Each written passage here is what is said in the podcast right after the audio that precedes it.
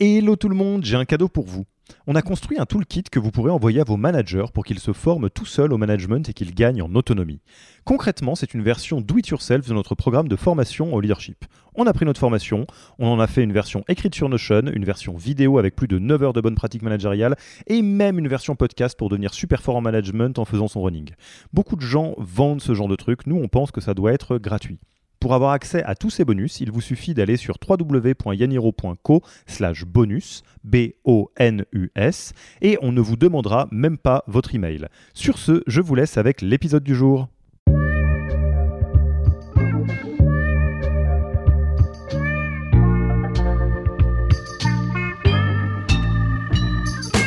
Bonjour et bienvenue dans le podcast du Human Factor. Je m'appelle Alexis Eve et tous les mercredis, je vais à la rencontre des plus belles startups pour construire avec vous la collection des meilleures pratiques RH de l'écosystème. Vous n'allez pas pouvoir être sur tous les fronts à la fois. Et donc, s'ils avaient envie que le sujet RH soit un sujet cœur euh, dans la boîte, eh ben, il allait falloir euh, créer une fonction RH euh, assez vite. Ne vous embêtez pas à prendre des notes, on s'en occupe pour vous. Vous pouvez retrouver le meilleur de cet épisode et de tous les autres dans le Yaniro Wiki, la bible des meilleures pratiques RH dans un Notion. Rémunération, recrutement, cooptation, tout y est. Pour découvrir le Yaniro Wiki, allez tout simplement sur www.yaniro.co/wiki et ajoutez la page en favori pour la voir sous la main quand vous en aurez besoin. Pour l'heure, je vous laisse avec l'invité d'aujourd'hui et vous souhaite une bonne écoute. Bonjour Sophie, comment vas-tu?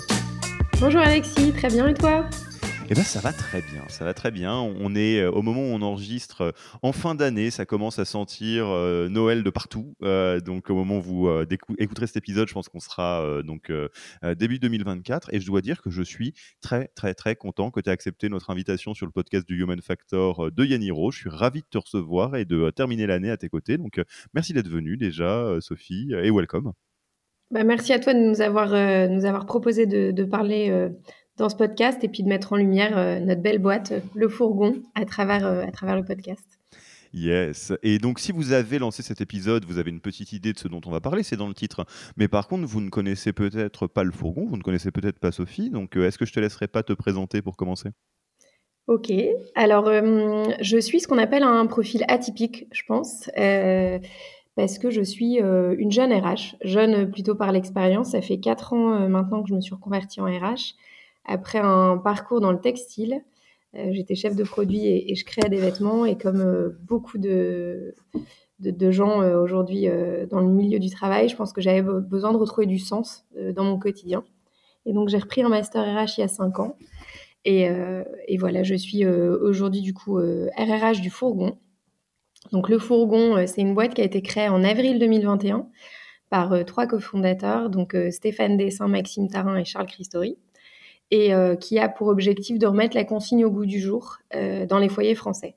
Donc euh, par le biais de livraison, donc on promet une livraison dans les deux heures une fois que vous avez commandé vos produits.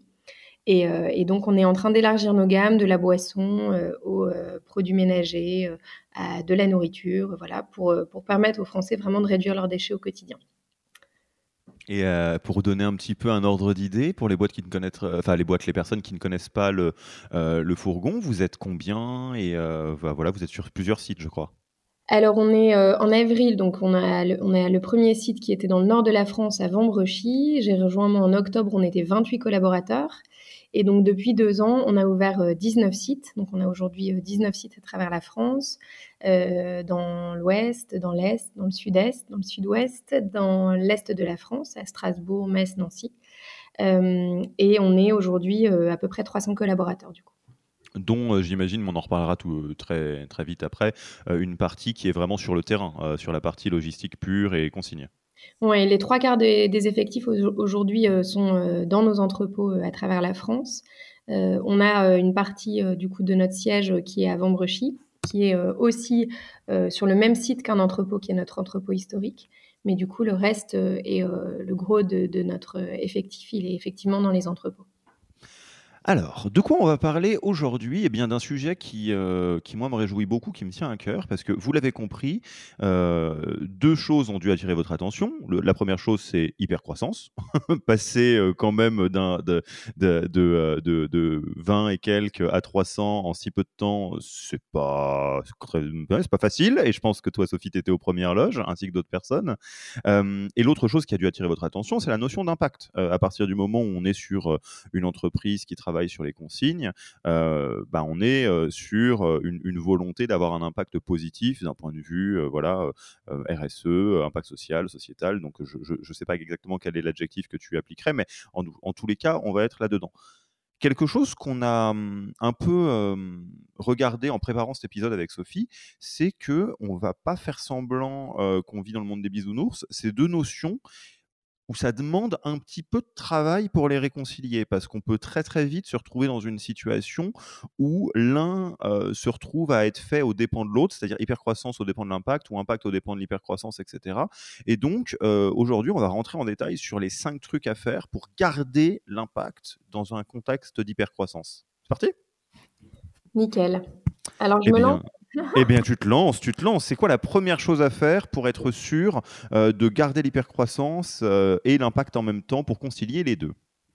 Alors, on a, on a échangé, puis je te disais, je prêche un peu pour ma paroisse, mais, euh, c'est la vérité.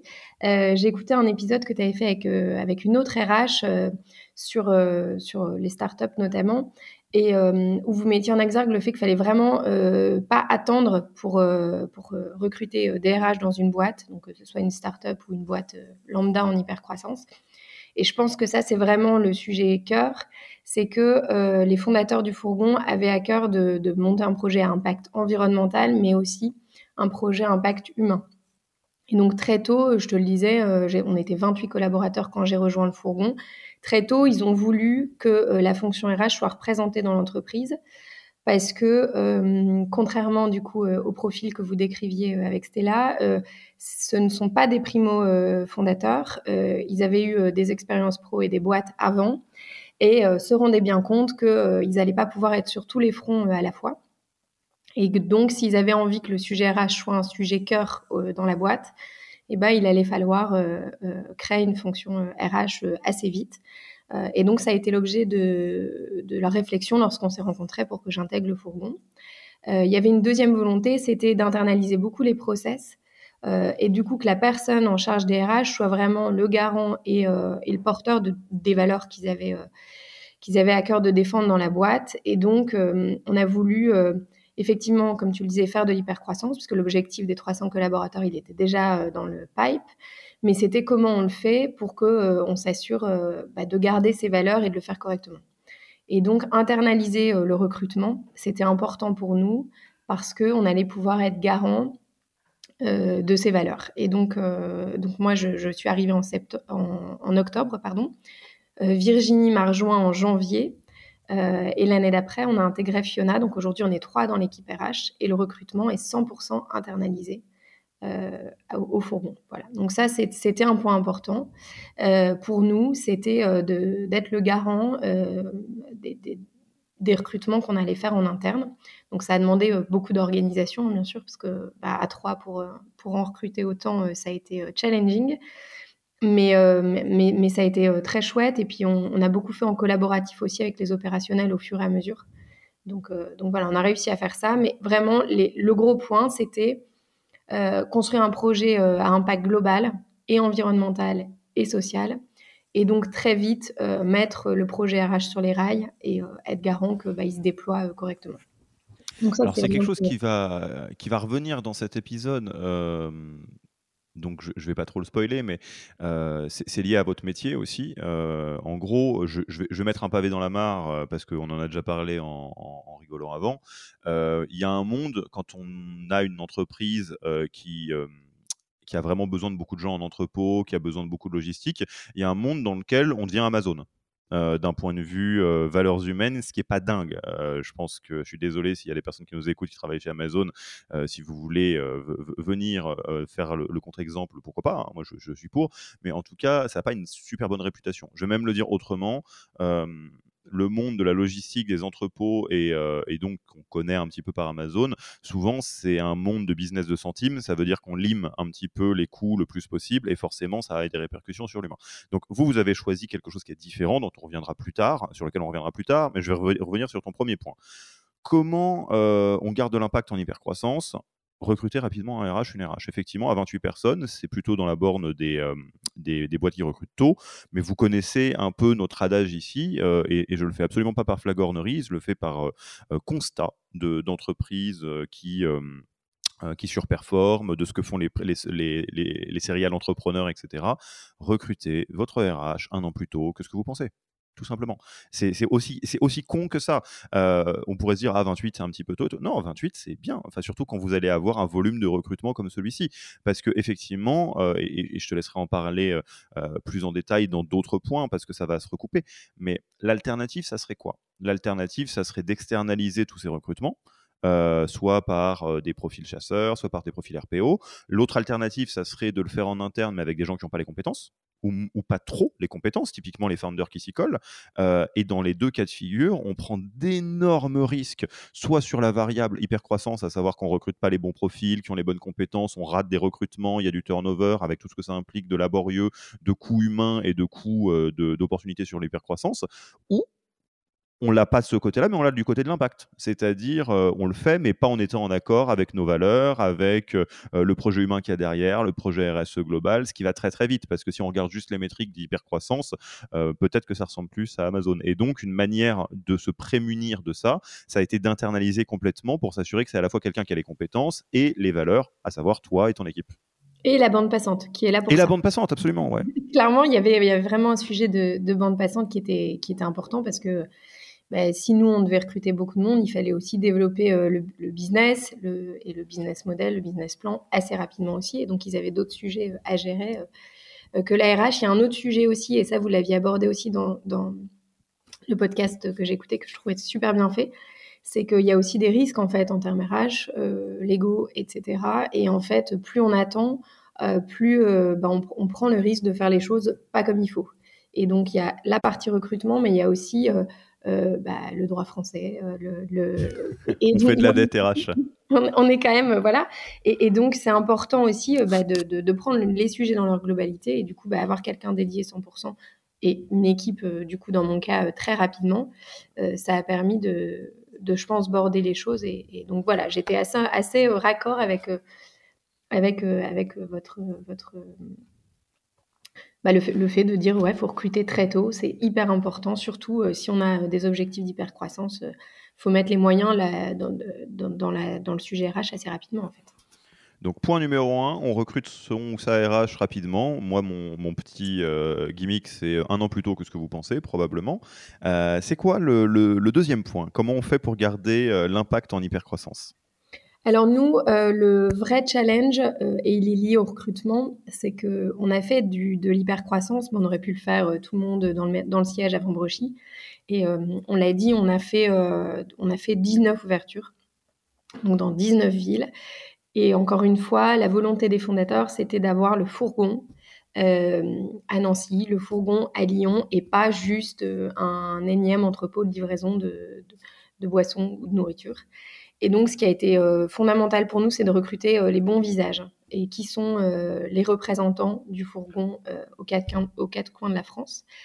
Donc, on a, mis beaucoup d'énergie et, de temps à recruter en collectif, du coup, nos responsables d'entrepôt. Donc, nous, on les appelle business unit manager en interne.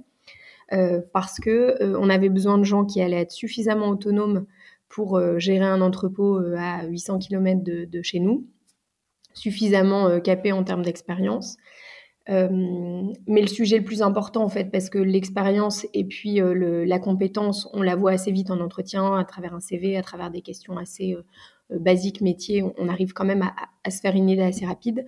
Le plus important pour nous, ça a été de recruter des gens qui vivaient pour les mêmes valeurs que nous, qui avaient un engagement fort et le même que nous. et là, il y a un truc qui nous a beaucoup aidé, c'est que le fait d'être une entreprise à impact, je te le disais tout à l'heure, euh, moi il y a quatre ans, euh, j'ai eu besoin de retrouver du sens dans mon job. Et ben il y a aussi des gens, euh, bonne nouvelle, en logistique, qui ont envie de retrouver du sens dans leur job et, et, qui du coup se sont ont été attirés par notre projet et par le fait que oui, on peut faire de la logistique et de la livraison, mais dans une entreprise à impact. Et donc, je pense que du coup, on a eu, on a eu quand même pas mal de candidatures, énormément de candidatures. Hein. Si je regarde, depuis deux ans, on a eu 20 000 candidatures, tout poste confondu, à gérer. Donc, et, on a eu beaucoup de, super profils hyper quali. et, notre rôle, ça a été de chercher les personnes qui humainement collaient le plus au projet de la boîte, en termes de valeur, en termes de, courage managérial aussi, parce que euh, les gens qui vont être à 800 km, bah, je te le disais, doivent faire preuve d'autonomie. Et donc, euh, qui, sont nos représentants Ça a été vraiment euh, de choisir ces visages, j'ai pas d'autres mots.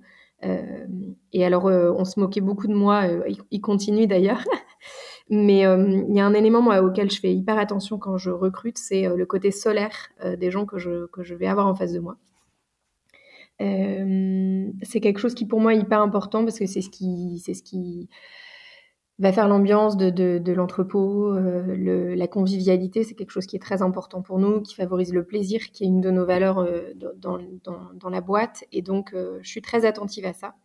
Et pour le petit clin d'œil, toute notre charte graphique est jaune. et donc, voilà, moi, je trouve que c'est vraiment quelque chose qui nous caractérise quand on recrute quelqu'un on a vraiment à cœur que cette personne-là, elle, incarne nos valeurs euh, intrinsèquement. Et on se pose souvent une question pour la petite anecdote quand on doit faire le choix entre deux personnes euh, compétences équivalentes. Euh, est-ce que je boirai une bière avec lui vendredi prochain? Et si c'est non, potentiellement, on se dit que le volet convivialité plaisir est peut-être pas peut-être pas là. Et, du coup, on y va peut-être moins facilement qu'avec la personne avec qui on boirait la bière. Et, alors, je vois deux trucs là-dedans. Déjà, quand je vois le volume de, euh, candidatures que vous avez eu à gérer, euh, bah, c'était une bonne idée d'internaliser la RH globalement pour avoir la bande passante. Euh, et donc, ce que j'entends, c'est alors deux choses. Tu me dis si je le comprends correctement. La première chose, c'est en gros d'accepter de mettre l'énergie, le temps et donc des fois les délais un petit peu pour trouver la bonne personne versus recruter vite. Euh, et parce que forcément, euh, recruter la bonne personne, euh, on va pas réutiliser l'expression mouton à cinq pattes, mais y a, on va dire, c'est quelqu'un qui doit cocher beaucoup de cases, qui, qui doit cocher des cases de professionnalisme, d'accepter d'être dans une boîte, enfin professionnalisme au sens de sa verticale métier, donc les compétences de la verticale métier, mais aussi culture fit, etc. Et, et, donc sur cette deuxième partie, moi je suis assez curieux, fort justement de l'ouverture de ces 19 sites. Qu'est-ce que vous avez mis en place L'exemple de la, bière est, rigolote parce que c'est rigolo parce que c'est vraiment un, petit indicateur de culture fit parce que dans d'autres boîtes ça serait peut-être un petit peu bizarre mais là dans votre boîte où la convivialité fait partie des valeurs clés oui bon bah oui bien sûr que c'est ça qu'on veut. On est aussi de bière accessoirement. Comment? On est aussi vendeur de bière, accessoirement. Oui, oui, tout, à fait. Euh, et du coup, moi, je me demande comment tu évalues le culture fit? Comment tu fais euh, quand tu euh, es à l'étape où tu as 20 personnes sur un poste qui te semble être super, potentiellement des très très bons ou très très bonnes responsables d'entrepôt Comment tu, arrives à, à, recaler le cette personne va s'épanouir dans le fourgon ou cette personne va peut-être être super bien mais dans une autre boîte et du coup pas s'épanouir chez nous? Alors déjà, euh, moi, je fais le premier filtre en général sur la partie. Euh, je, je, présente jamais euh, 20 collabs. Euh, je, je, vais voir les gens en priorité. Et moi, je fais pas d'entretien très formel. je suis plutôt dans, dans, dans, le genre de conversation qu'on a là actuellement. Donc en fait, si la personne déjà a du mal à se projeter dans une conversation un petit peu détendue, etc., je me dis potentiellement, euh, c'est déjà dans le culture fit un premier signe pour moi, parce qu'on on a ce, côté euh, non formel dans l'entreprise en, termes de culture. On, est, euh, on est très détendu dans notre communication. Donc voilà, ça c'est déjà un premier point. Il ne faut pas être trop dans le formalisme. Et, et, et oui, oui, être quelqu'un d'assez convivial. donc en général, moi, quand je, quand vois des candidats, je vais en présenter trois avec qui, euh, justement, j'ai euh, senti qu'il y avait ce culture fit. Donc, c'est vraiment, pour le coup, euh, un peu intangible hein, en termes de culture. Mais par exemple, on va évaluer, on est une entreprise à impact, donc on, évalue parfois, sans que ce soit rédhibitoire, parce que tout le monde n'est pas parfait, mais un peu le niveau d'engagement sur l'impact des collaborateurs.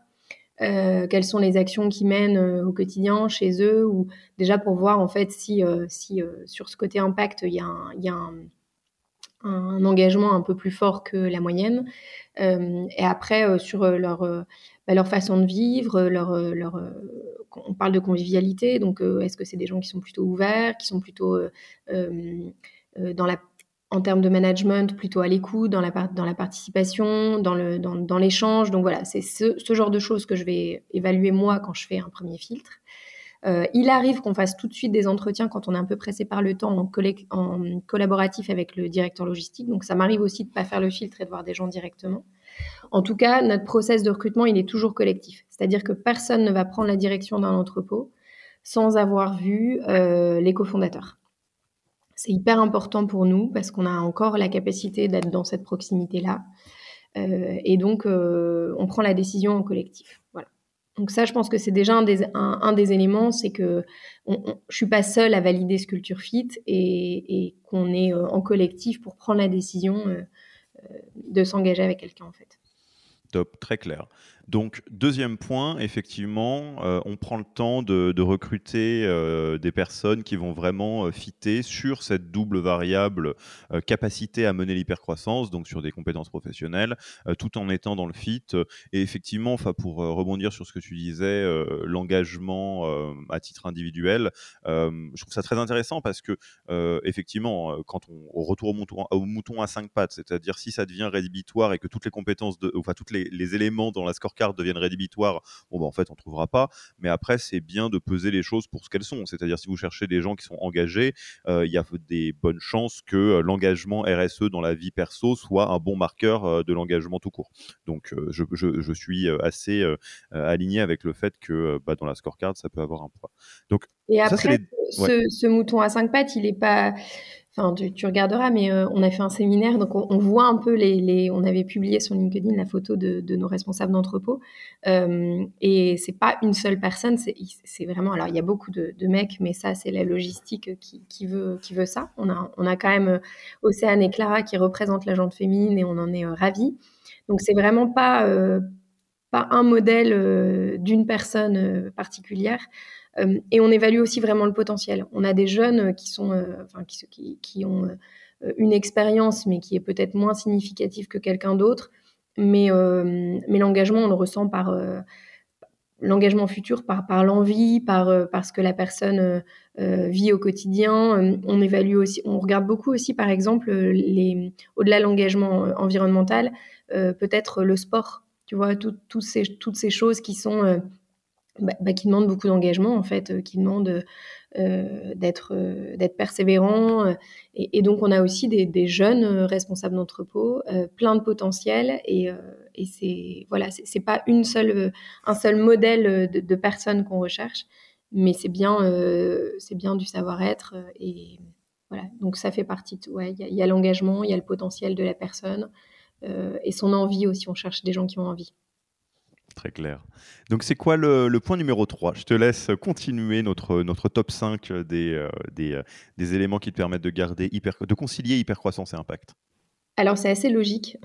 c'est que euh, ce qu'on disait, on a, on a des gens qui sont très autonomes, qui sont répartis à travers la France, qui sont liés par les mêmes valeurs, mais comme je te le disais, qui sont des individus très différents les uns des autres. Et en tant que boîte, si on a envie que demain nos clients et nos collaborateurs vivent la même expérience euh, à Nancy qu'à Toulouse, euh, on a voulu créer un, espèce de manager le fourgon. Euh, donc sans gommer leurs individualités, leurs singularités, parce que ça nous paraît fondamental que chacun puisse être ce qu'il est. on a voulu établir quelques standards pour garantir bah, ce que je te disais, un, côté assez uniforme euh, vis-à-vis de nos clients et de nos collaborateurs. Et donc, on investit beaucoup, beaucoup, beaucoup sur la formation de nos managers. Euh, donc, on a développé une formation en interne. tous les managers en devenir passent par cette formation. Donc, soit tu es recruté en tant que responsable logistique et tu vas avoir la formation, soit tu es dans un processus d'évolution interne, ce qui est le cas de beaucoup de nos collaborateurs, et tu deviens ce qu'on appelle team leader, donc chef d'équipe euh, et donc, tu vas être formé aussi euh, dans, dans, le cadre de cette formation manager. Et donc, pour nous, c'est très important parce qu'elle pose le cadre. Et on est assez convaincu que l'autonomie, c'est génial, mais que ça ne fonctionne que si le cadre est assez clair pour la personne, en fait. Donc voilà, on a choisi de, la créer en interne, de mettre des choses assez opérationnelles aussi sur, sur les délais routines qu'on attend de la part de nos managers, sur voilà, le niveau d'exigence qu'on peut avoir envers eux vis-à-vis de leurs collaborateurs. Donc ça, ça a été le premier point. Euh, donc euh, aujourd'hui, tous les collaborateurs du, fourgon qui, ont, qui vont avoir des, rôles managériaux euh, passent par cette formation manager. Et ensuite, on a deux fois par an des séminaires sur lesquels on réunit tous nos responsables d'entrepôt parce que bah, ils ont cette difficulté de la distance qui est là et même s'il y a un très fort niveau de collaboration parce que bah, on a de la chance d'être à l'ère de euh, Google Meet, et, etc. Euh, il n'en reste pas moins que le, contact physique euh, est essentiel. Donc deux fois par an, et là on vient de terminer notre, dernier séminaire fin novembre, on les réunit tous pour trois jours où on va bah, remettre en exergue plein de, situations managériales qu'ils ont pu vivre, sur lesquelles on leur demande de prendre du recul. J'adore. on anime fan, hein. Ouais, ouais, bah, en fait, c'est vraiment des trucs, on a, on a toute la, tous les, les six derniers mois, euh, un peu listé euh, les, situations euh, plutôt courantes ou plutôt cocasses qu'on a rencontrées. et donc, on en a fait des, cas et des jeux de rôle et on a demandé à chaque manager de, jouer soit le rôle du collab, soit le rôle du manager. et puis de se challenger un peu sur bah, comment il faut réagir face à cette situation, euh, être aussi dans le collaboratif, je te le disais, c'est hyper important pour nous. Donc, euh, des mecs qui ont un peu plus de bouteilles en management puissent euh, bah, challenger les collègues qui sont un petit peu plus jeunes sur le sujet. challenger aussi peut-être des comportements qui sont bah, justement peut-être un peu trop rétrogrades par des méthodes nouvelles. Et donc là, c'est peut-être... voilà, mais c'est en tout cas créer un échange et un partage autour de ça. Leur permettre aussi de se sentir moins isolés parce qu'en fait, euh, on partage fréquemment, euh, parce qu'on a des réunions euh, deux fois par mois avec les responsables d'entrepôt où ils ont l'occasion de partager ces situations managériales aussi, mais de façon assez rapide, sans vraiment une prise de recul. Donc, on, favorise cette communication, mais c'est vraiment de leur dire, bah, n'es pas tout seul et, en tant que manager, tu vas vivre des situations particulières. Et donc, sache que tu n'es pas isolé, que tu n'es pas le seul à vivre ce genre de situation. Et voici quelques clés pour, pour pouvoir t'en sortir mieux demain. Et euh, surtout, n'hésite pas demain, quand tu seras tout seul dans ton entrepôt, à appeler ton copain et à lui demander euh, bah, un effet miroir, euh, un regard croisé, que on l'appelle comme on veut, mais pour que tu puisses prendre la décision en toute en toute confiance en fait. Donc c'est vraiment développer le collaboratif. Donc ça, le séminaire et, et, ces jeux de rôle, ça, ça aide beaucoup. donc les réunions RH manager aussi. Euh, et après, on travaille beaucoup avec eux aussi sur les valeurs, c'est-à-dire que euh, on essaye sans cesse, sans cesse, sans cesse de, euh, de les raccrocher aux valeurs de la boîte pour qu'ils puissent prendre des décisions en toute confiance, encore une fois. une décision qu'ils auraient prise dans une autre boîte, bah, c'est peut-être pas celle qu'ils vont prendre chez nous. mais on leur dit toujours, en fait, si tu es aligné avec les valeurs de l'entreprise, euh, tu seras forcément dans, la vérité en fait dans ta décision. Ou en tout cas, elle sera euh, acceptable pour toi et pour les autres. Et, euh, après, c'est. Excuse-moi. Je... non, non, mais vas-y, vas-y, j'ai hâte. C'est un sujet qui, qui, me passionne. Donc, je, t'écoute avec attention et, j'ai hâte de ping-ponger avec toi. Et après, au-delà des valeurs de, de, la boîte, on a défini des valeurs managériales, enfin, en, tout cas des attendus dans les comportements managériaux. Euh, et une vraie vision managériale. Donc euh, ça, euh, on l'a retravaillé fin septembre. Parce qu'on avait commencé à faire plein de choses, je te le dis, dans la formation, avec des attendus. Mais on s'est dit, il faut aller plus loin et il faut qu'en collectif, encore une fois, en comité de pilotage, on a décidé de rechallenger ces valeurs. On a fait des petits ateliers et puis on s'est dit, bah, qu'est-ce qu'on a envie d'être? Qu'est-ce qu'on a envie que nos managers soient? Et donc, en collectif, on a écrit cette vision managériale euh, qu'on a repartagé du coup euh, fin novembre euh, pendant notre séminaire, en essayant vraiment de donner des exemples, encore une fois, pour, pour donner aux managers les clés pour prendre des décisions en restant alignés avec l'entreprise et avec eux-mêmes. et que ça soit plus facile en fait d'avoir ce courage managérial dont on parle très souvent, mais des fois on, a, on manque de cadre et du coup on ne sait pas comment prendre la décision pour qu'elle soit, soit bonne en fait. Et, et, après on a deux, deux autres deux autres petits. Euh, donc, on a, on a énormément d'outils de com, hein, mais ça, c'est le, le, côté startup de la boîte. Donc, euh, on est en, communication, parfois, euh, parfois en extra communication. Et, mais par contre, on ne veut pas remplacer ce lien physique. Donc, on essaye de faire aussi pas mal de déplacements en région. Donc là, moi, je pars dans le sud-est avec notre CEO Charles euh, juste avant les vacances de Noël pour aller voir les équipes et puis euh, prendre le pouls parce qu'entre ce qu'on voit sur, euh, sur un chat et ce qu'on ressent quand on est sur place, c'est quand même très différent aujourd'hui. Donc voilà, créer du lien aussi en étant présent physiquement, c'est hyper important. Alors, tu me lances un sacré chat. J'interromps l'épisode une petite seconde pour vous rappeler que si vous voulez envoyer à vos managers la version Do It Yourself de notre formation en management, il vous suffit d'aller sur www.yaniro.co slash bonus B-O-N-U-S. Sur ce lien, vous trouverez gratuitement toute notre formation en version vidéo, podcast et la boîte à outils du management Notion qui était jusqu'alors réservée aux managers conformés. On n'aime pas vendre des secrets, on préfère vous les offrir et parier que vous bosserez avec nous si vous voulez les implémenter plus vite. Sur ce, retour à l'épisode challenge parce que là, je suis euh, partagé entre deux choses. Je vous fais les coulisses en direct. Euh, j'ai toujours une petite voix dans ma tête dans ce podcast où je me dis, Alexis, c'est pas toi qui parles, c'est les invités. Parce qu'en plus, je suis quelqu'un de bavard, euh, quelqu'un qui adore la conversation. mais quand j'écoute un podcast et que l'intervieweur parle tout le temps, ça m'agace. Donc j'essaye de pas être ce gars. ceci étant, j'essaye aussi de faire le lien avec d'autres épisodes que vous n'avez pas encore écoutés. Je me dis, si quelqu'un te découvre et découvre le podcast avec cet épisode, ça serait bien de pouvoir se dire, tiens, en fait, il y a des choses qui existent ailleurs. Donc, je vais essayer, là, il y a énormément de choses que j'ai envie de vous dire, de le faire en mode bullet point hyper rapide. Je peux pas faire euh, plus, plus euh, euh, rapide que ça.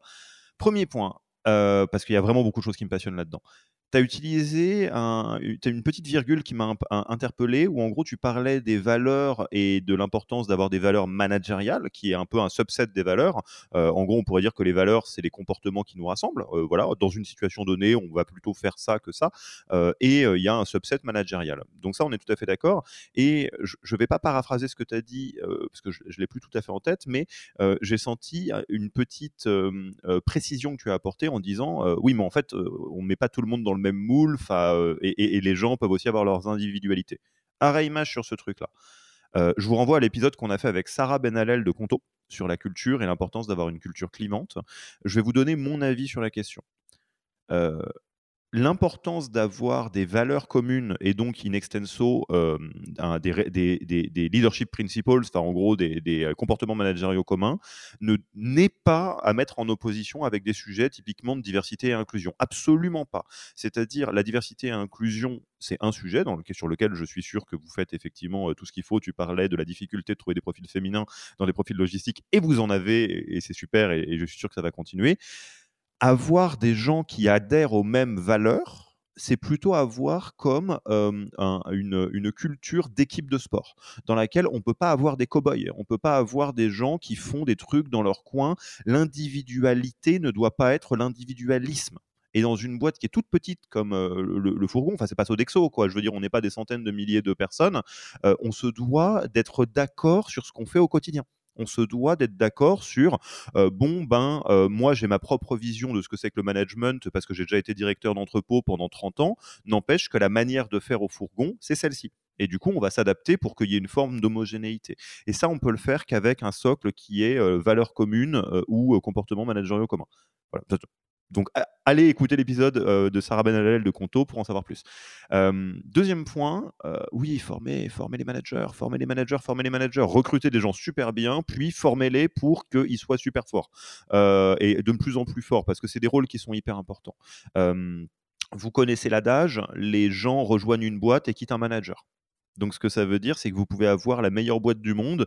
Euh, si vous avez des managers qui sont euh, ceinture jaune au lieu d'être ceinture noire, vous allez avoir des problèmes. Euh, nous, on est évidemment jugé parti là-dedans parce que c'est une partie de notre job de former des managers. Mais vous pouvez le faire en interne. Vous n'êtes pas obligé de bosser avec nous. Et quand vous allez former les managers, je fais un point sur ce que tu viens de dire qui est formidable. Les pratiquer, c'est plus important qu'apprendre des bonnes pratiques. Donc vous pouvez vous dire, j'ai fait un super wiki dans lequel je leur apprends comment faire un feedback, comment faire ci, comment faire ça. C'est super. Moi, je vous propose une variante qui est exactement ce que tu viens de faire. Faites en sorte qu'ils se retrouvent, faites des jeux de rôle, pratiquez, pratiquez, pratiquez, pratiquez, répétez le geste, re-regardez le match. je suis archi fan de ce que vous proposez. et dernier point par rapport à, à ce que tu disais, on retombe encore en cascade sur les deux points d'avant. Euh, pour garder l'impact, parce que là, ce qu'on vient de se dire, c'est aussi des, bonnes pratiques qui marchent sur euh, le côté hypercroissance euh, simple, et on n'est pas besoin d'être dans une boîte à impact pour ça. C'est là où, effectivement, le fait de passer du temps à s'assurer qu'on recrute les bonnes personnes, puis qu'on les forme de la bonne manière, et puis qu'on leur donne les bonnes clés de lecture, c'est ce qui permet de faire la différence entre une boîte qui grandit très très vite et dans laquelle on perd sa culture et on n'arrive pas à garder l'impact parce que les choses se diluent, versus on crée une homogénéité autour des valeurs, de culture, d'impact. Et le fait de faire en sorte que tout le monde se rassemble, se retrouve régulièrement, c'est aussi ce qui crée cet effet de corps et cette homogénéité dans ce que vous êtes en train de faire, ce qui n'est pas possible quand on fait, euh, bah, quand on se voit jamais. Quoi. Voilà, j'ai réussi de le faire en 5 minutes. Un truc qui est important aussi, c'est que les managers, ce sont des collaborateurs aussi en fait Donc, on a besoin, ils ont besoin euh, de sentir cette présence. Euh, là, euh, je te disais, je te disais en préparant, mais on met en place un autre, un autre outil de pratique. Tous les 15 jours, on va proposer aux, team leaders et donc aux chefs d'équipe et aux responsables d'entrepôt de se retrouver pour pouvoir refaire des situations managériales donc de façon plus régulière. Alors s'il n'y a pas de sujet, ben, il n'y a pas de sujet, ils viennent pas à la réunion, mais en tout cas il y a des créneaux où on va continuer à les faire pratiquer. Euh, parce qu'il ne faut pas que eux aussi, en tant que collaborateurs, à un moment donné, ils se retrouvent en difficulté. Donc notre rôle, c'est qu'ils sachent qu'on est là pour les accompagner, sans jugement. On accepte que tout le monde ne soit pas au même niveau, on accepte qu'il y ait un coaching particulier à faire, et donc de, les mettre dans cette dynamique de progresser, et, euh, qu'ils n'aient pas peur aussi de dire, ben, à un moment donné, je ne sais pas faire, et, euh, j'ai besoin d'aide en fait. et, plus on va être dans la transparence, l'échange, plus on va leur dire on est là pour vous aider et leur montrer qu'ils sont pas isolés et que tout le monde galère un peu.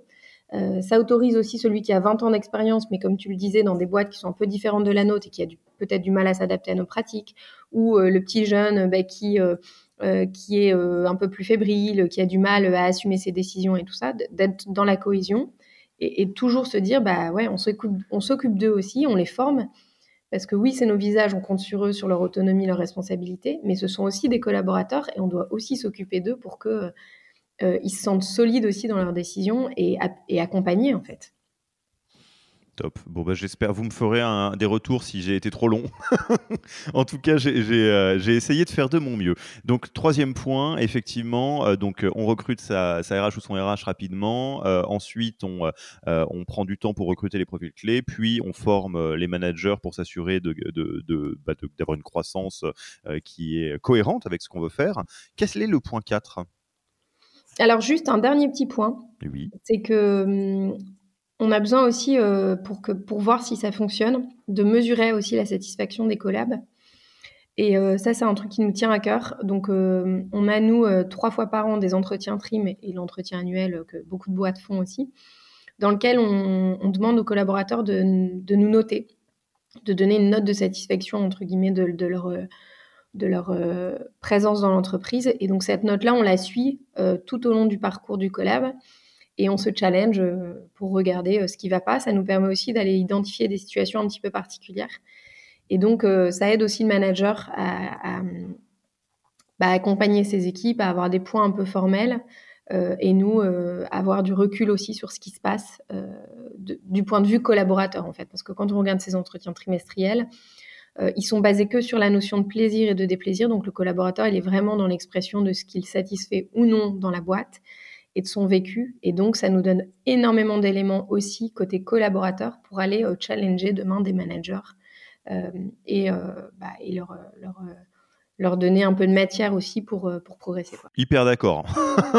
pas mieux. Il suffit pas de, de donner les, les clés, c'est bien aussi d'évaluer après où on en est dans les faits.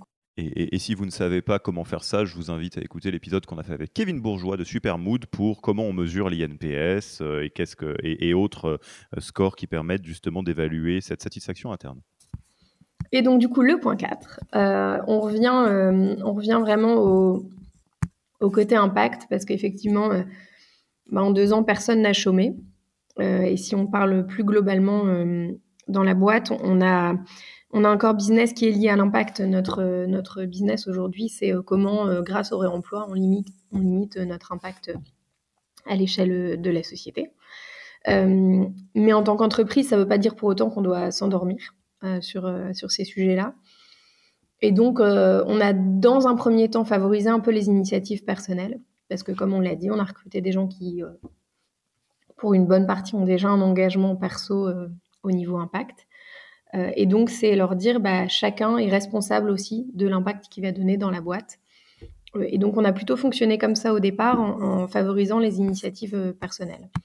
Donc, on a fait pas mal de trucs. Il y avait, il y avait des, des, gens qui, par exemple, se disent, ah bah tiens, moi, j'ai plus envie euh, de manger euh, dans des tupperwares en plastique, bah tiens, on va mettre en place dans tous les entrepôts euh, de France, on va tous acheter des tupperwares en verre et puis on ira chercher notre notre popote du midi avec avec ce truc-là parce que comme ça, je, me garantis que je limite un peu mes déchets et, plein de choses comme ça.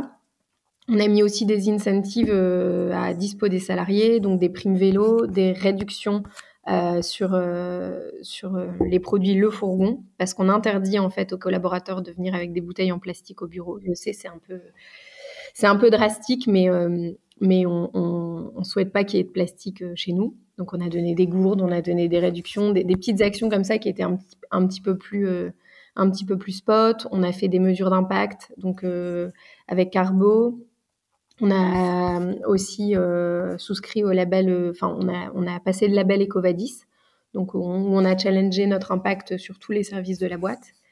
et on a créé des, on a créé une étude ACV pour justifier aussi de, bah, de ce qu'on fait et pourquoi on le fait et dans quelle mesure ça a vraiment un impact sociétal.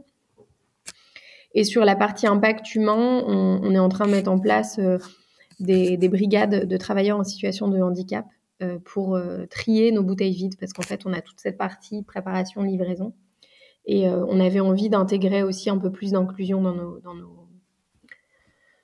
bah dans, la boîte. Quoi. Et c'est passé via, via cette brigade de travailleurs en situation de handicap qui aujourd'hui a embauché en CDI chez nous et c'est un truc qu'on essaie de déployer.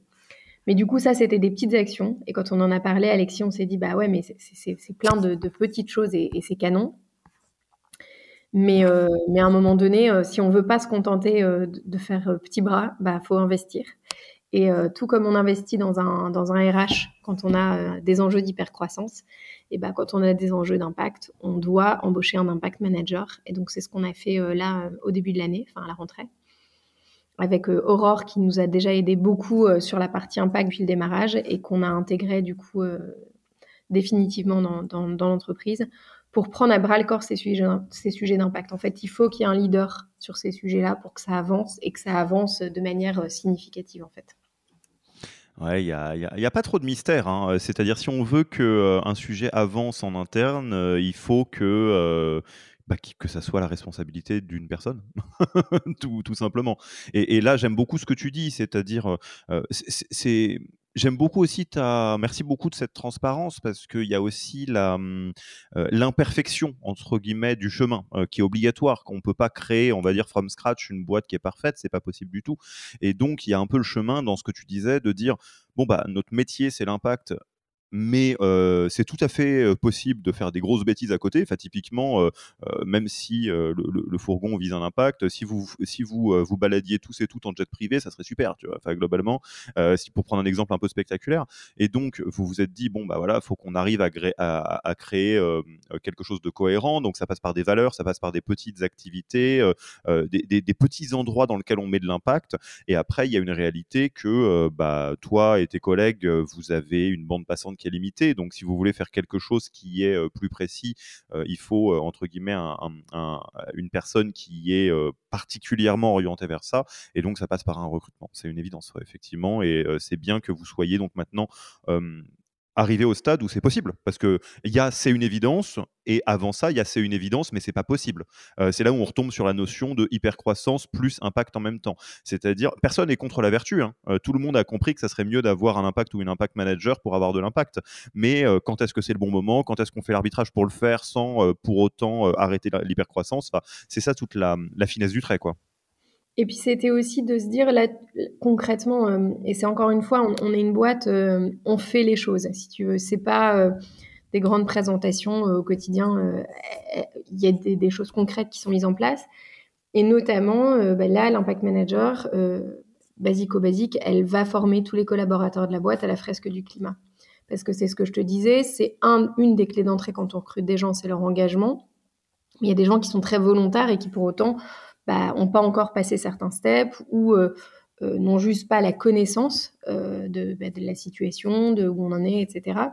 Et donc, on se dit que en tant que boîte impact, on a aussi un rôle éducatif entre guillemets. Hein. je mets 12 guillemets, mais mais on, recrute des gens et on sait que potentiellement ils n'ont pas toutes les clés.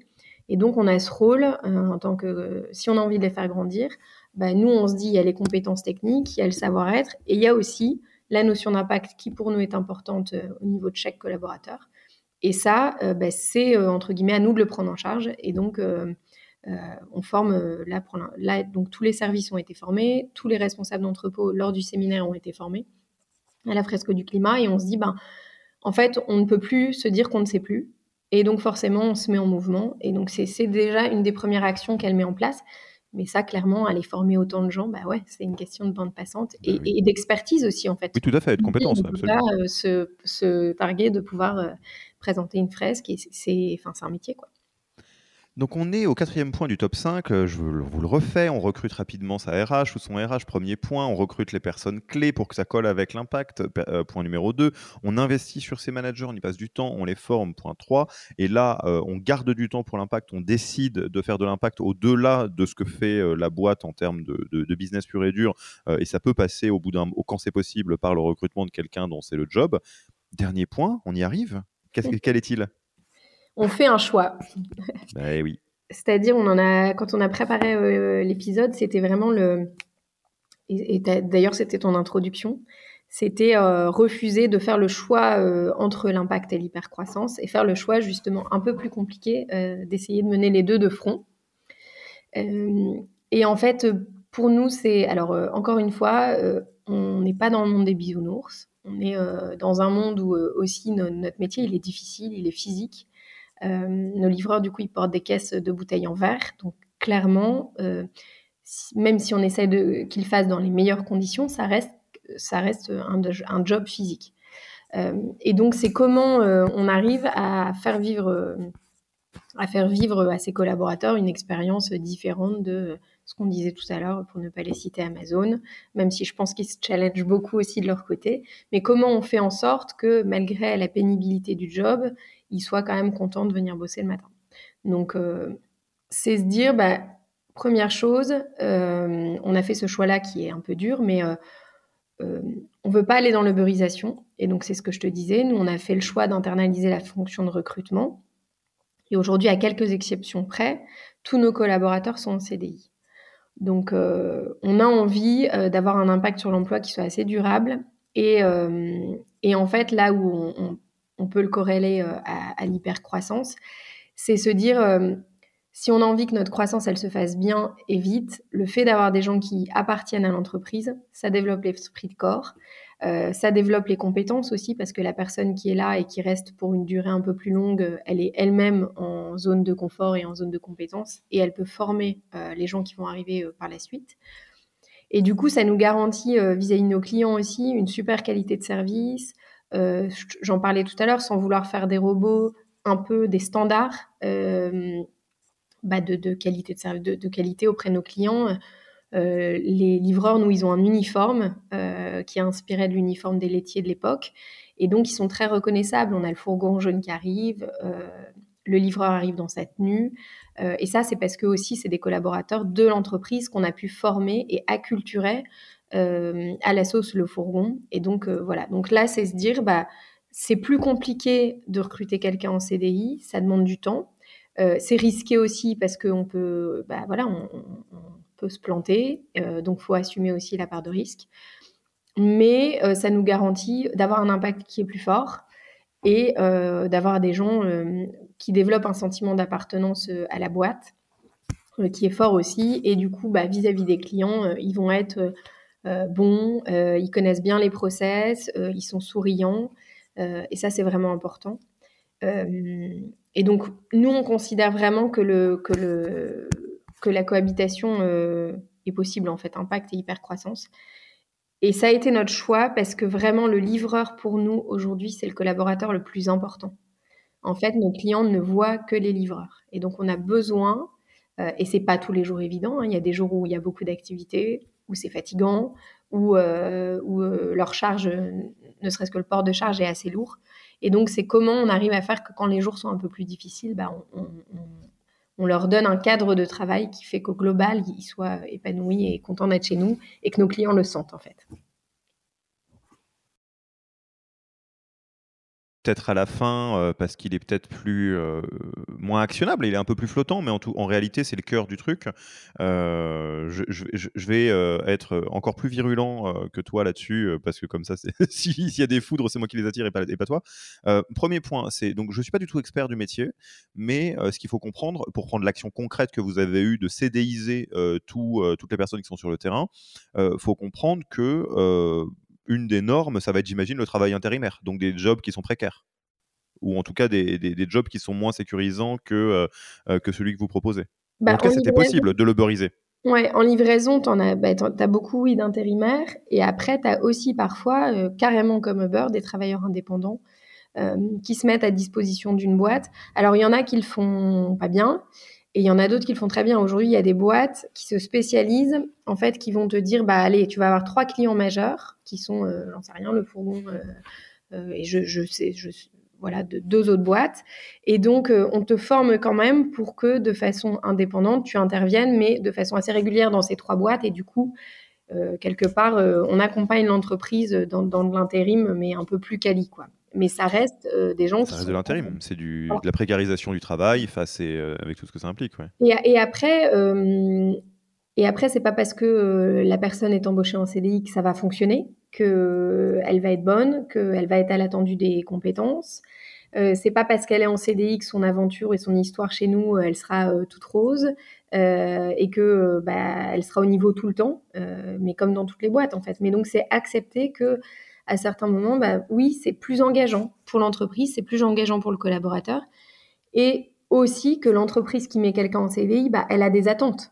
C'est pas euh, dans deux semaines, euh, bah, le contrat est fini et puis bon, bah, c'est tout en fait. Quand on, quand on embauche quelqu'un en CDI, et puis nous, on a des attentes aussi pour eux. C'est-à-dire que je te le disais tout à l'heure euh, pour les team leaders, mais on, a énormément d'évolutions, de, de quasi la totalité en fait des évolutions professionnelles qui sont faites en interne et donc, euh, on a à cœur aussi, euh, une fois qu'on les embauche en CDI, qu'ils puissent euh, se développer, qu'ils puissent. on a des. Quand tu es livreur, tu peux avoir des paliers de compétences. Donc, tu as un palier 1, un palier 2, où là, on se dit, bah, en fait, oui, tu sais faire de la livraison, mais par contre, dans un entrepôt, il y a plein d'autres activités. Et on te propose de te développer et du coup d'acquérir un certain nombre de compétences supplémentaires. Euh, moyennant euh, un salaire aussi qui, évolue, euh, pour que tu te projettes à long terme dans, la boîte en fait. Donc pas juste je te donne un CDI, c'est je te donne un CDI et de la perspective, c'est ce qu'on essaye de faire au maximum. Et après, pourquoi pas devenir team leader? Pourquoi pas On a des gens qui étaient livreurs, qui sont passés team leader, qui sont maintenant responsables d'entrepôt. Donc c'est aussi projeter les gens et, à deux fins, parce que c'est des gens du coup qui sont, euh, comme on le disait, acculturés à la boîte, qui connaissent super bien la boîte. Euh, on a vu qu'on avait un volume de recrutement qui est énorme, donc c'est aussi se dire, bah, en fait, quand euh, j'ai quelqu'un de super dans la boîte, bah, ça m'évite aussi demain d'aller recruter en extérieur. Hein. C'est hyper chouette d'avoir des gens qui, qui, connaissent bien et qui vont être très vite opérationnels, qui en fait vont devoir peut-être apprendre un peu un métier, même s'ils ont déjà un peu de connaissances, mais tout ce qu'on a dit sur les valeurs et tout ça, ils sont déjà OK. Donc pour nous, c'est ça, c'est se dire, on veut créer un esprit de corps, on veut que les gens euh, se sentent euh, intégrés dans la boîte. Ça marche pas à tous les coups. C'est risqué, c'est long, euh, mais, mais c'est le choix qu'on a fait. Et, et donc voilà, on est encore aussi en train de, se poser plein de questions sur comment, comment on organise l'activité, comment voilà, ça, ça, implique des questions un peu plus un peu plus poussées que si juste on appelait un intérimaire quand on a besoin. Et, encore une fois, peut-être qu'on le fera un jour. Euh, c'est pas notre plan, quoi. alors, deux, choses par rapport à ce choix pour que vous, euh, si vous euh, écoutez avec attention et que vous vous dites ah ouais, mais alors en fait comment, etc., comment ça marche, pour que vous le compreniez bien, pour euh, des choses qu'on a déjà vues dans ce podcast ou même en dehors de ce podcast. La première chose, c'est qu'effectivement, c'est un choix qui, nécessite j'allais dire pas mal de créativité ou pas mal de. la solution est rarement évidente. Euh, au sens où, euh, reprenons l'exemple juste de, ces staffs qui sont en entrepôt. La solution hyper-croissance pure et dure dans laquelle euh, on lime l'impact et où on s'en fout, ça va ressembler à quelque chose comme Uber. Dans lequel en fait vous vous dites bon bah voilà en termes de structure de coût, d'agilité, de, machin, c'est beaucoup plus simple d'avoir des intérimaires, des gens dont on se fout un peu parce que Uber il y a un peu de ça et c'est pas génial d'un point de vue impact, c'est pas fou. Euh, et en fait, c'est pas fou à deux niveaux. C'est pas fou d'un point de vue impact au sens où même si vous êtes une entreprise euh, qui a une visée d'impact, vous êtes un horrible employeur si vous faites ça. En tout cas, selon mes critères à moi, euh, je, je, parle tout seul. et de l'autre côté, en plus de ça, vous avez des gens qui vont fatalement être pas hyper engagés et qui vont être des mercenaires. Hein, ils ont raison. et qui du coup vont pas représenter les valeurs que vous voulez défendre aussi bien que ce que ça pourrait être autrement. Si on n'était que du côté de l'impact et qu'on s'en fout de l'hypercroissance, bah là c'est facile, on fait plus 60% de salaire pour tout le monde, moins 30% de temps de travail, c'est le meilleur job de tous les temps, roule ma poule et on est les, chevaliers blancs sur un cheval. Ça, dans l'équation économique de l'hypercroissance, ça ne marchera pas globalement, malheureusement. moi, on adorerait tous, hein, c'est encore le côté personne est, contre la vertu, hein, mais ça ne roulera pas avec le modèle de l'hypercroissance, les actionnaires qu'il y a derrière, qui cherchent un multiple, etc. Du coup, il faut trouver quelque chose qui n'est ni entre les deux, mais qui est une solution plus fine qui permette de tirer un peu le meilleur de la situation. C'est là où on se dit, OK, alors attends, si on recrute les gens en CDI, plutôt que de les avoir en temp worker, donc en, intérim. Ce que ça veut dire, c'est que euh, c'est bien pour l'impact d'un point de vue RSE, mais c'est aussi bien pour l'hypercroissance parce que ça va faire des gens où on aura moins de turnover, où euh, quelque part ils vont être plus engagés, ils vont être plus contents, donc peut-être se donner mieux. En revanche, il faut quand même euh, qu'on s'assure d'avoir des mécaniques qui permettent de repérer le désengagement ou la sous-performance, et malheureusement on ne pourra pas continuer à travailler avec des gens qui sont comme ça. Et en fait, on crée un système qui permet de gérer les deux, l'hypercroissance et l'impact. Donc ça, c'est le premier point. Et le deuxième point, et je voudrais juste le dire parce que ça va aller très vite, c'est le mode difficile. faut le savoir. Euh, il y a une, discussion qui m'a beaucoup frappé parce qu'elle s'est jouée en deux temps et je vous la donne de manière anonyme évidemment.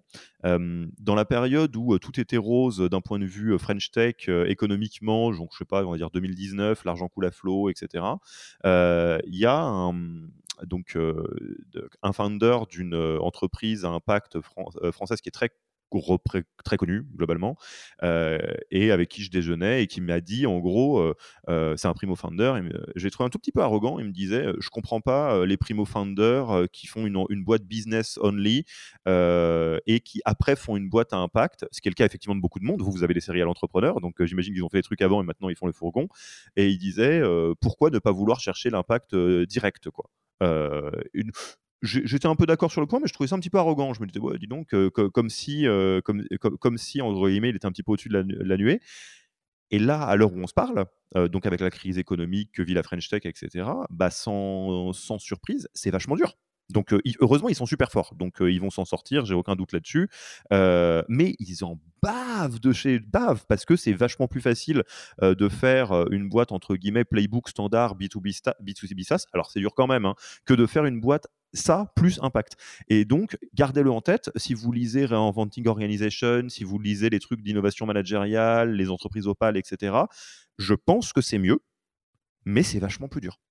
Donc, euh, ne soyez pas surpris euh, que euh, c'est un mode difficile, quoi. Mais par contre, ça, vaut le coup, je pense. alors, on l'a fait aussi parce que c'est con, mais je le disais, on a un boulot physique et puis c'est des boulots globalement, hein, même dans la messagerie où les mecs, ils n'ont pas de pause, ils font des journées à rallonge. Et donc, c'est bête, mais prendre quelqu'un en CDI, c'est aussi, par exemple, lui offrir une mutuelle. Donc, nous, euh, on offre la mutuelle à 100% aux collaborateurs, il n'y a pas de participation aux collaborateurs. Et donc, bah, c'est bête, mais euh, tu as une couverture sociale en plus d'un job euh, en CDI. Après, c'est pas, faut pas se tromper de débat en fait, parce que oui, encore une fois, c'est pas le monde des bisounours et un CDI, c'est pas si, si tu fous rien de ta journée ou que t'es pas investi ou que. Oui, c'est pas chat perché, quoi. Bah non, c'est une sécurité, mais, mais on est quand même demain, si on a envie que notre boîte perdure et que l'impact soit réel, une entreprise en fait. Donc c'est ce qu'on disait, il faut savoir concilier business et impact. On fait au maximum, et encore une fois, c'est ce qu'on se disait, hein, on fait au mieux.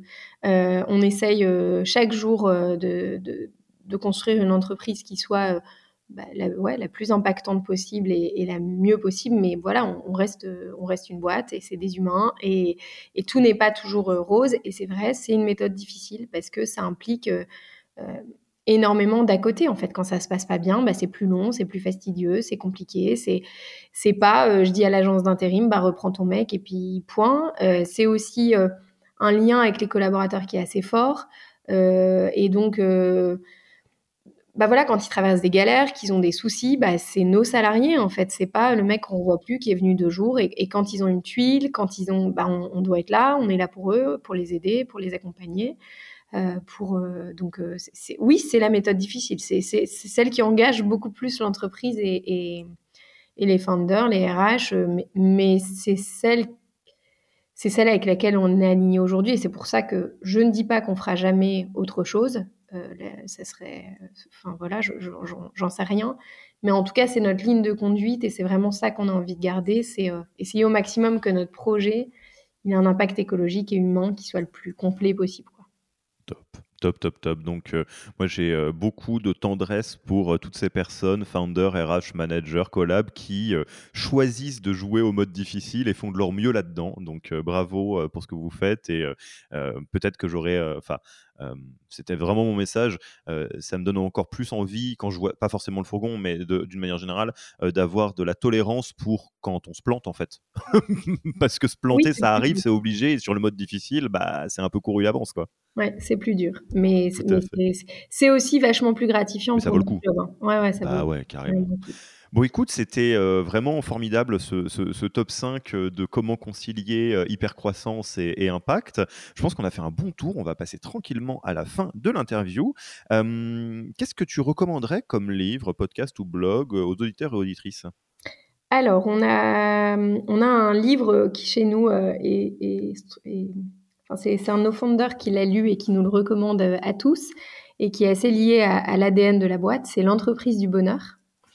Euh, et euh, euh, c'est le fondateur de Zappos, il me semble qu'il l'a écrit, et qui explique un petit peu bah, comment, en, ayant une culture forte, en, en favorisant le bien-être de ses salariés, on arrive à de la performance. Donc ça, je pense que toutes les boîtes en hyper-croissance qui voudraient avoir un peu d'impact, ça peut être utile de lire. Et le deuxième bouquin, j'ai eu la chance de participer à une petite introduction à un, un outil qui s'appelle les terreaux culturels, euh, qui euh, en gros euh, définit les, cultures d'entreprise un peu comme des jardins.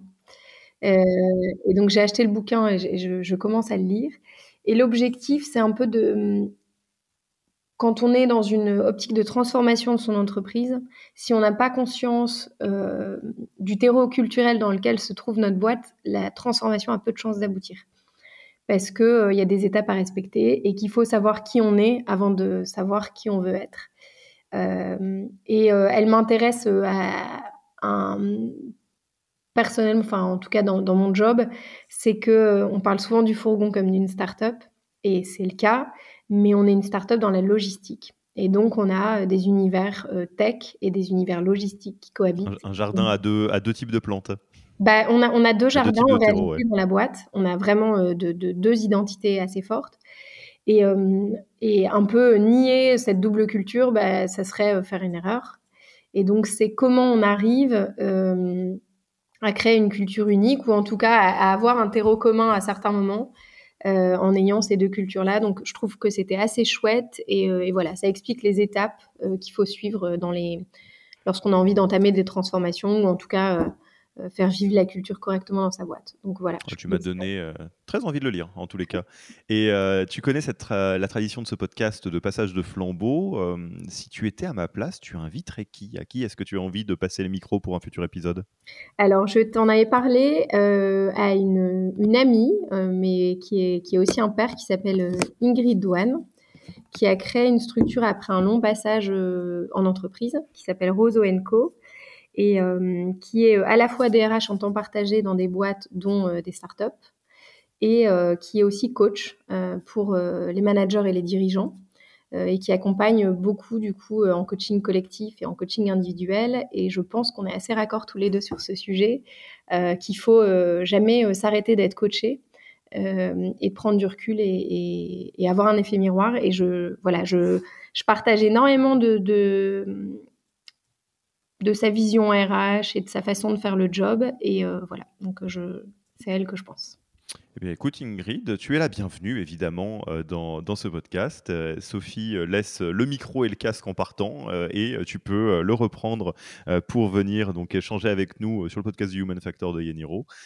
Sophie, c'était un plaisir. Un, grand merci pour, pour ton temps et d'avoir répondu présente à, à l'invitation. Et puis bah, moi je te dis à très vite et à une prochaine fois. Merci beaucoup. Merci d'avoir écouté cet épisode. Pour mettre en place tout ce que vous venez d'apprendre, n'oubliez pas de vous connecter sur le Yaniro Wiki.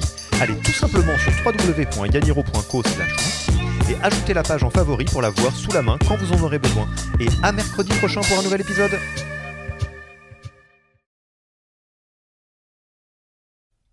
Merci d'avoir écouté cet épisode. Petit rappel, si ce n'est pas encore fait, pour accéder à notre formation au management dans sa version gratuite, il vous suffit d'aller sur www.yaniro.co slash bonus, B-O-N-U-S. Vous y trouverez gratuitement toute notre formation en version vidéo, podcast et la boîte à outils des meilleures pratiques du management dans un Notion récapitulatif. Et on ne vous demandera même pas votre email. Profitez bien de cette formation gratuite, envoyez-la à tous vos managers et à mercredi prochain pour un prochain épisode.